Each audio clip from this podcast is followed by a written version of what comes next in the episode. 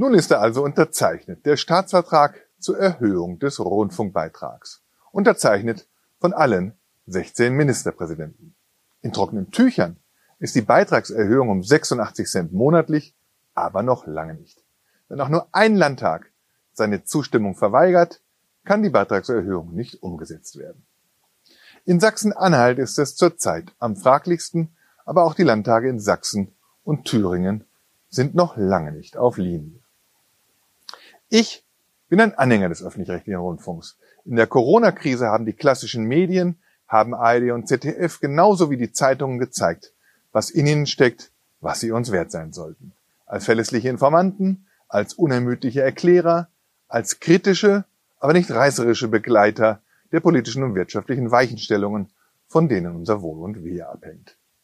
Aber selbst als Fan des öffentlich-rechtlichen Rundfunks muss man sich fast wünschen, dass diese Gebührenerhöhung scheitert.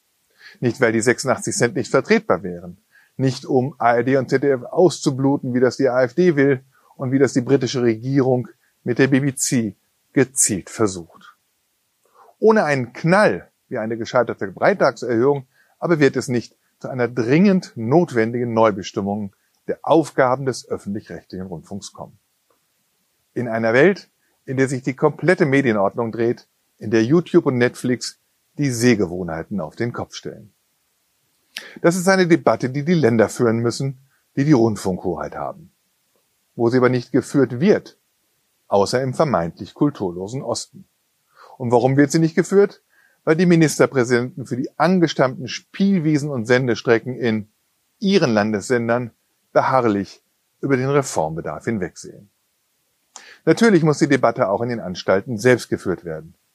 In den Anstalten, sorry, ich habe diese treffsichere Bezeichnung nicht erfunden, ist aber spätestens seit der Einführung des Rundfunkbeitrags für alle Haushalte und Betriebsstätten das Gefühl für eine schwindende Akzeptanz von ARD und ZDF verloren gegangen, ein danaher Geschenk. Hier kommen sieben Fragen, die zum Teil schon seit Jahrzehnten auf dem Tisch liegen und die nicht oder nicht konsequent angepackt werden. Erstens, wir müssen sich ARD und ZDF im Zeitalter der Algorithmen organisieren und aufstellen. Zweitens, wie viele Landesanstalten oder besser gesagt Wasserköpfe braucht die ARD? Radio Bremen und der Saarländische Rundfunk sind schon lange nicht mehr lebensfähig und mit Verlaub, liebe Freunde in Hessen, der HR wird es in wenigen Jahren auch nicht mehr sein. Drittens, funktionieren die Spartenkanäle in Zeiten der Mediatheken noch? Viertens, wie viele dritte Programme braucht die ARD? Oder anders gefragt, warum braucht es mehr als eines, wenn man die Sendestrecken für regionale Informationen und regionale Unterhaltung auseinanderschalten könnte? Fünftens, welchen Live-Sport soll öffentlich-rechtliches Fernsehen finanzieren? Das frivole Milliardengeschäft mit dem Profifußball oder spannungsgeladenen Spitzenfußball, Spitzensport, Entschuldigung, der im Schatten des Fußballs verkümmert? Sechstens, seichte oder anspruchsvolle Unterhaltung? Und wenn weiterhin beides welcher Anteil der Rundfunkbeiträge versickert in den Apparaten und welcher Anteil kommt bei den Produzenten und in der Kreativwirtschaft an. Und siebtens, wäre der konsequente Verzicht auf Werbung ein finanziell nicht zu stemmendes Risiko oder ist Werbefreiheit als Alleinstellungsmerkmal nicht vielmehr eine Großchance zur Profilierung? Alles Fragen, vor denen sich die Ministerpräsidenten und die ihnen ergebenen Landtage schon viel zu lange drücken, genauso wie die Intendanten und ihre zur Mutlosigkeit erzogenen Führungsstäbe.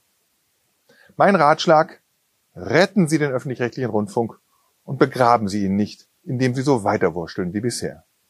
Und die Mainzer Staatskanzlei darf man daran erinnern, dass sie seit Jahrzehnten den Vorsitz der Rundfunkkommission innehat. Es ist Ihre Aufgabe, diesen so dringlichen Prozess endlich in Gang zu setzen.